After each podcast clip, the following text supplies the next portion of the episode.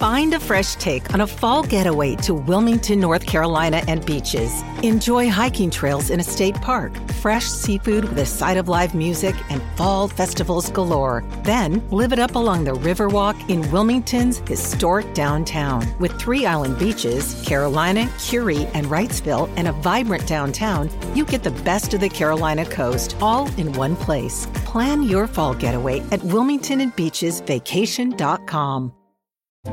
First, the bad news. SAP Business AI won't help you generate cubist versions of your family's holiday photos.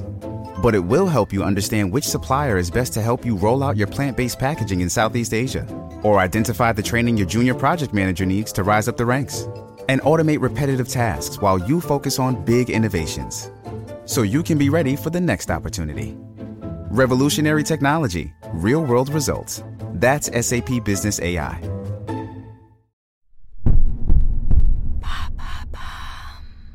Qu'est-ce qu'une marée noire?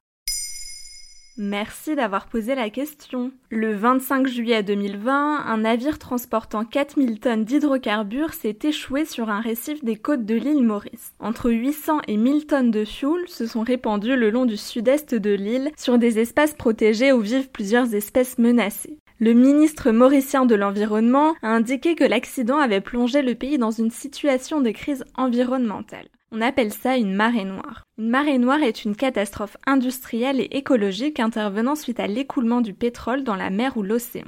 Il peut s'agir d'un accident ou d'un déversement volontaire. La couleur du pétrole a donné le nom au phénomène. Une fois déversé dans la mer, il va subir l'effet des marées et courants en se rapprochant des côtes. L'expression a été utilisée pour la première fois en 1967 par un journaliste du Télégramme de Brest lors du naufrage du pétrolier le Torrey Canyon au large des côtes anglaises. Ça va être tout noir.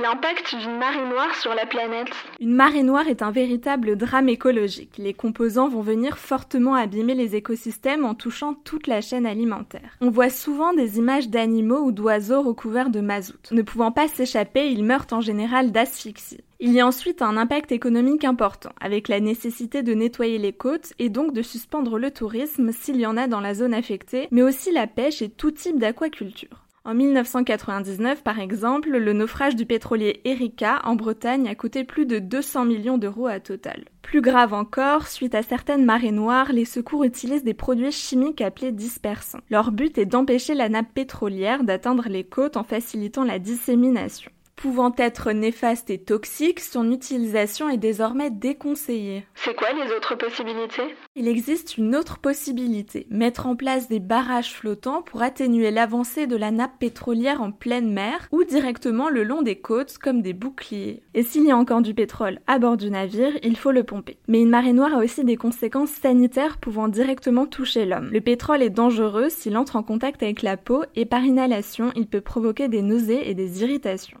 y a eu des grosses marées noires Malheureusement, ça arrive régulièrement. En mars 1978, la Moco Cadiz a fait naufrage au large du Finistère en Bretagne suite à une panne de gouvernail. On en parle aujourd'hui comme la pire marée noire qu'ait connue l'Europe. 230 000 tonnes de pétrole brut se sont répandues en pleine mer, touchant 360 km de littoraux. Conséquence, 30% de la faune et 5% de la flore marine sont détruits sur 1300 km.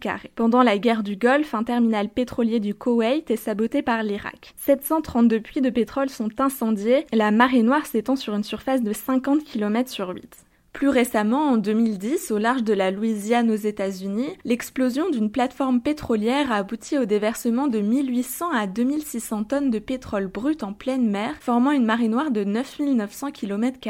Mais comment ça arrive un phénomène pareil? Une marée noire peut être causée par différents phénomènes. Un conflit armé, un accident de transport, un accident sur une plateforme pétrolière en mer, un accident industriel. Il peut aussi s'agir d'un dégazage, donc un rejet volontaire permettant de vider les citernes d'un pétrolier. Une surveillance terrestre et maritime est mise en place le long des côtes pour empêcher les marées noires, mais ce phénomène n'épargne aucun continent. Tous les pays ayant un accès à la mer sont susceptibles d'être un jour touchés par une marée noire. Voilà ce qu'est une marée noire. Maintenant, vous savez, en moins de 3 minutes, nous répondons à votre question. Que voulez-vous savoir? Posez votre question sur les plateformes audio et sur le compte Twitter de Bababam.